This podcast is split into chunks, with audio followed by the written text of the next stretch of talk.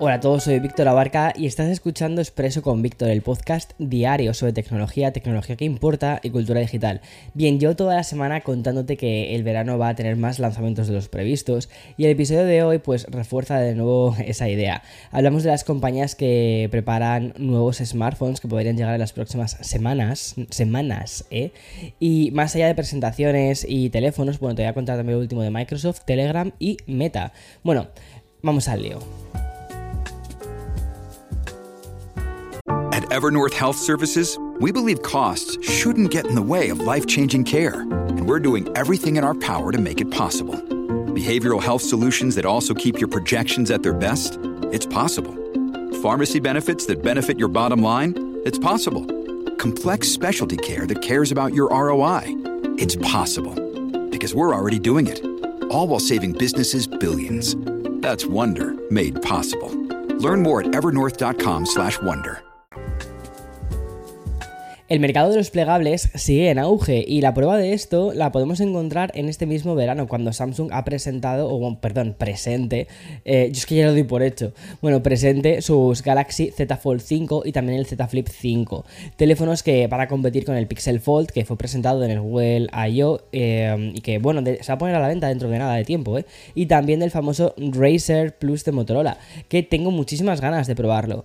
Pues bien, a todos estos dispositivos plegables conocidos y los que están por llegar les va a salir otro competidor y es que hoy hemos amanecido con informaciones sobre que OnePlus estaría a punto de presentar su primer teléfono plegable.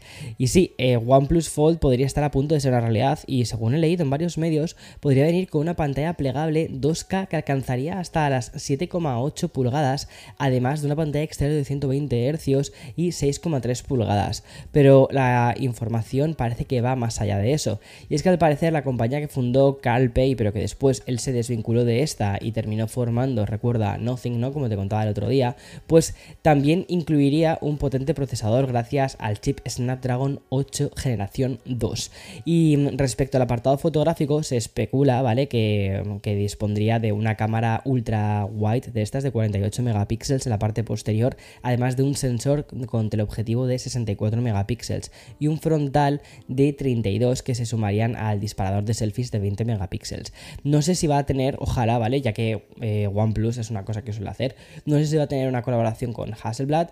Yo espero que sí que lo hagan porque, a ver, me parece que tiene todo, todo el sentido del mundo, ¿no? Es decir, al final son teléfonos premium, son teléfonos que necesitan aliarse, ¿no? Al igual que hace, hace Xiaomi con Leica, ¿no? Es decir, necesitan aliarse de, de, grandes instituciones de fotografía para poder avalar un poco toda la ingeniería de color que están haciendo. Bueno, y en cuanto a la batería, también se dice que podría ofrecer hasta 4800 mAh y que se uniría a la carga rápida de 67 vatios que tiene actualmente los OnePlus y que hace que vayan como, pues como un tiro cargándose. Bueno, vamos a poner sobre la pista, ¿vale? Este OnePlus plegable, a ver qué termina sucediendo. Al menos esto es un poco lo que se ha visto por, por las redes y ya tiene contando más a medida que, mmm, que, que estemos más cerca de esa posible presentación. Bueno, y hablando de teléfonos, hoy también he leído que Samsung está trabajando en un nuevo smartphone, concretamente se habla del Galaxy S23 FE. Bueno, esto no sé si es una, o sea, yo creo que es lo, lo normal, ¿no? Al final recuerda que la gama FE es la que realmente venden. El resto de los plegados, o sea, el resto de teléfonos, los, los, eh, los Galaxy de gama alta, no los venden. Nunca se colocan entre los 10 eh, más vendidos del año. Al final terminan siendo los FE o las gamas medias bajas las que terminan vendiendo. Bueno, pues según informan desde The Verge, la compañía de Corea del Sur, Samsung, estaría eh, saltándose el modelo FE del S22 para pasar directamente a este mencionado S23 FE y lo haría con un dispositivo con triple cámara. Siguiendo con las prestaciones que han publicado diversos medios, Samsung implementaría en este Galaxy S23 FE sensores poco habituales en los teléfonos que pertenecen a la gama media, incluyendo incluso hasta un teleobjetivo. Y respecto a la pantalla de este más que inminente dispositivo, y respecto a la pantalla, pues también parece que sabemos algunas cosas, y es que, o queremos saber algunas cosas, mejor dicho, porque esto de los rumores recuerda, esto son creer saber algo. Bueno, la pantalla sería un panel AMOLED de 120 Hz y unas 6,4 4 pulgadas, una pantalla que en la parte inferior incluiría el lector de huellas dactilares. Y en cuanto al procesador, se especula con que podría incluir dos chips diferentes dependiendo de la zona del lanzamiento, es decir, en algunos mercados apostarían por Qualcomm, como están haciendo últimamente siempre, ¿no? que sería un Snapdragon Plus generación 1, y en otros territorios ese chip sería el Exynos 2200. Eh, y eh, vamos a tener que esperar a ver si, si Samsung lo anuncia en su próximo Unpacked de finales del mes de julio, aunque las informaciones apuntan a finales de año como fecha de lanzamiento. Veamos a ver qué termina sucediendo. Y dejamos ya los smartphones para hablar sobre inteligencia artificial. Y es que Microsoft ha anunciado hoy un programa de capacitación sobre la IA. Es decir, una serie de cursos gratuitos a través de LinkedIn para que los usuarios que estén interesados en mejorar sus habilidades con todas las herramientas de inteligencia artificial que se han lanzado en los últimos meses, pues los puedan, los puedan hacer y puedan como certificarse, ¿no? Esta iniciativa de Microsoft ha sido bautizada como, como Skills for Jobs y pretende, como te digo, sintetizar ciertos conocimientos prácticos sobre la inteligencia artificial. Tal y como se indica en la propia web de la compañía, hay cursos gratuitos creados por, por la mencionada LinkedIn que se anuncian como el primer certificado profesional en IA generativa en el mercado de aprendizaje en línea y también va a facilitar el acceso a eventos gratuitos de Microsoft. Recursos, y aquí te lo leo textualmente, dice recursos de informática en la nube basados en Azure, así como capacitación de datos y orientación técnica de expertos de Microsoft y GitHub. Bueno, de momento, estos cursos de certificación profesional en inteligencia artificial generativa solo van a estar disponibles en inglés, aunque desde Microsoft han asegurado que próximamente se van a lanzar también en español, así como en chino, japonés, francés, alemán y portugués. Aunque eso de Skill for Jobs que acaba de anunciar Microsoft te puede parecer como súper corporativo, ¿vale? Ya que la compañía está muy implicada con OpenAI y seguramente ya estemos viendo ofertas laborales donde se terminen demandando estos conocimientos sobre inteligencia artificial generativa.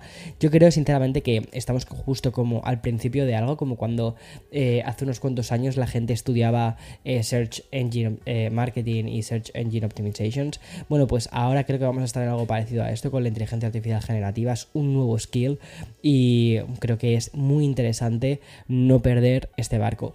Y mm, hablando de inteligencia artificial, te cuento de manera rápida algo que acabamos de conocer y es que Meta ha anunciado cómo está funcionando ahora la cronología de los feeds, tanto de Instagram como de Facebook. Y la respuesta pues te la acabo de dar, y es que funcionan con inteligencia artificial. Y es que la compañía de Mark Zuckerberg ha anunciado el lanzamiento de 22 sistemas de tarjetas informativas que explican cómo la IA clasifica el contenido que vemos en las mencionadas líneas cronológicas de sus redes sociales, incluyendo, atención, no solo los feeds, sino también los reels de Instagram o los, los stories ¿no? de, ambas plataformas. Un ejemplo ilustrativo de, de cómo funciona esto, ¿vale? Lo encontramos en el funcionamiento del mencionado feed de Facebook. Y en este caso, por ejemplo, el sistema de inteligencia artificial reúne todas las publicaciones potenciales, eh, tanto de los contactos como de las páginas que sigue el usuario. Y a partir de ahí, la inteligencia artificial establece unas señales de entrada eh, formadas por quien creó las publicaciones, cómo interactuó con el creador de la publicación en cuestión y a cuántos de sus amigos les gustó esa publicación. Y esta suma de ítems lo que hace es facilitar a la inteligencia artificial la clasificación de estas publicaciones. O sea, no sé si te ha quedado claro, pero son parámetros súper interesantes. O sea, básicamente se basa en la interacción que tú tienes con un post y cómo tu círculo social interactúa con ese post. Bueno, digamos que suma ¿no? una serie de puntos y se establece una clasificación, 1, 2, 3, 4, ¿vale? Mostrando en orden estas publicaciones más relevantes. Me parece interesantísimo todo esto.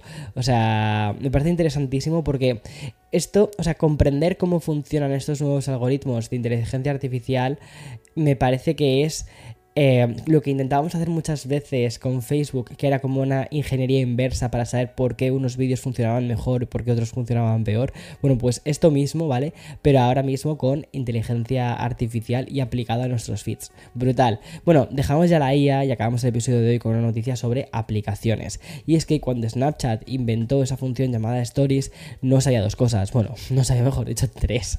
La primera es el éxito que iba a tener la herramienta y la segunda que iba a servir de inspiración, comillas, comillas, para otras compañías, las cuales copiaron la idea de forma descarada. Y la tercera es que los stories de Snapchat y la propia Snapchat iban a ser prácticamente devorados por la competencia. Bueno, hasta el punto que TikTok, Instagram y casi todas las redes sociales eh, han eclipsado a Snapchat y es que la noticia que te voy a contar ni siquiera es sobre Snapchat realmente, es sobre Telegram. Bueno, la app de mensajería que compite contra WhatsApp ha sido la última en implementar los stories que inventó Snapchat. Y sí, si eres usuario de la plataforma ya puedes publicar tus propias historias efímeras, algo que llevaban pidiendo desde hace muchísimos años en Telegram. El anuncio ha estado a cargo del propio fundador de la compañía y lo ha hecho a través de su canal de Telegram, confirmando que la mitad de las solicitudes de funciones que recibe la compañía apuntaban a la creación de un stories para Telegram. Y según ha contado el fundador Telegram, durante varios años se negaron porque, como te decía al inicio, ¿no? cualquier aplicación y plataforma ya tenía su propia función de historias. Sin embargo, al final se han decidido y lo han hecho incluyendo controles de privacidad granulares, soporte de cámara dual, soporte para subtítulos y la capacidad de que los usuarios elijan la caducidad de la historia. Y es que los stories de Telegram pueden ser para toda la vida incluso si quieres. En fin, hasta aquí eh, todas las noticias de más, más relevantes, al menos las más relevantes, de hoy jueves 29 eh, de junio del 2023. Vale, si te estás preguntando, Héctor, ¿por qué te, te, está costando últimamente tanto decir las fechas? sobre todo la fecha del final, el, año. Es que te lo juro, o sea, me da la sensación de que ya estábamos en, agosto, septiembre, con la cadencia con la que llevamos las noticias, me parece que, no sé, o sea, no me parecen noticias de junio, te soy sincero, de finales de junio, a punto de entrar en julio, no me lo parecen. Y otra cosa que tampoco me lo parece es eh, que estemos en 2023. Han pasado tantas cosas en este 2023 que es como, espera, espera, espera espera, ¿que no estamos todavía en 2027? O sea, ¿en serio que seguimos en 2023? Pues sí, lo parece. Bueno, eh, como te digo siempre, mañana más y mejor. Chao, chao, chao. Ah, por cierto, una cosa que nunca te pido. Si has llegado hasta aquí, hasta eh, eh, en el podcast, estás escuchando en Spotify, en Apple Podcast, dale like a todo esto, ¿vale? Eh, deja un comentario positivo, por favor. No te imaginas lo muchísimo que ayuda a posicionar el, el, podcast a que a mí me motive mucho a seguir haciéndolo cuando aparecemos en los charts. Y aunque son vanity metrics, al final sirve para que otras personas descubran eh, el trabajo que hacemos y es tremendamente, tremendamente, o sea, refuerza mucho lo que uno hace, ¿no? Y ya está, hasta aquí, hasta mañana. Chao, chao, chao.